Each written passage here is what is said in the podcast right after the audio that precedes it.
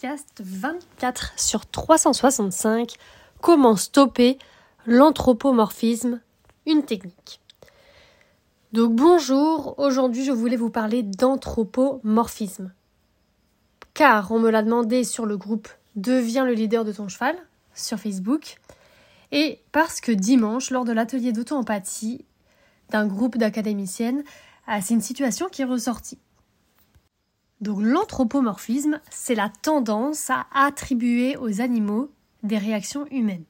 Et c'est un problème dans la relation humain-cheval parce qu'on se coupe des besoins du cheval et de comment il fonctionne.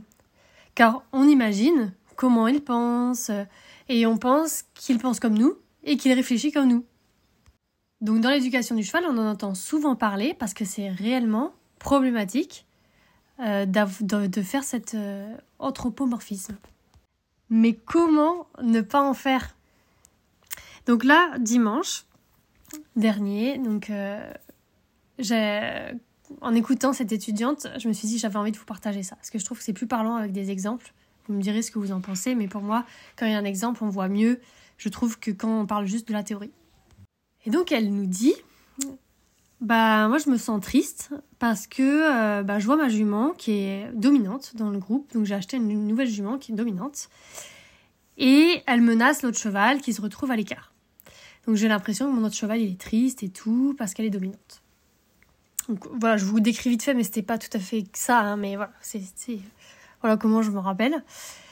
Et, euh, et donc ensuite elle dit, je sais que c'est de l'anthropomorphisme, je sais que dans un groupe de chevaux, il y a une hiérarchie, que les chevaux se comportent comme ça entre eux, hein, ils baissent les oreilles, donc euh, ils peuvent se pousser, se mordre, etc.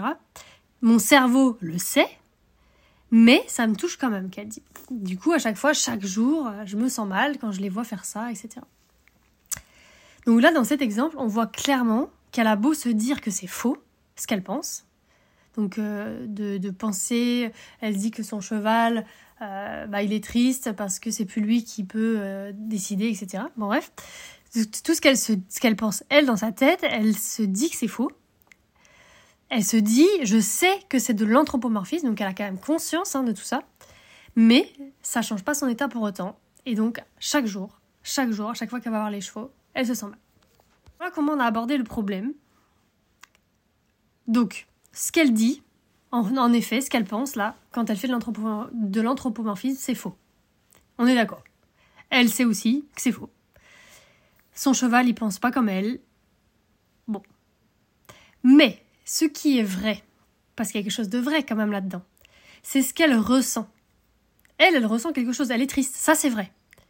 Elle se sent mal, elle se sent triste, et ça c'est la réalité.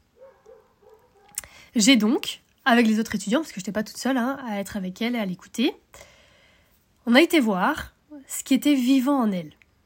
Donc on a déroulé l'auto-empathie, donc on l'a guidée dans son auto-empathie, et on a vu quel était le besoin qui n'était pas comblé chez elle, afin qu'elle puisse le combler et du coup se sentir mieux.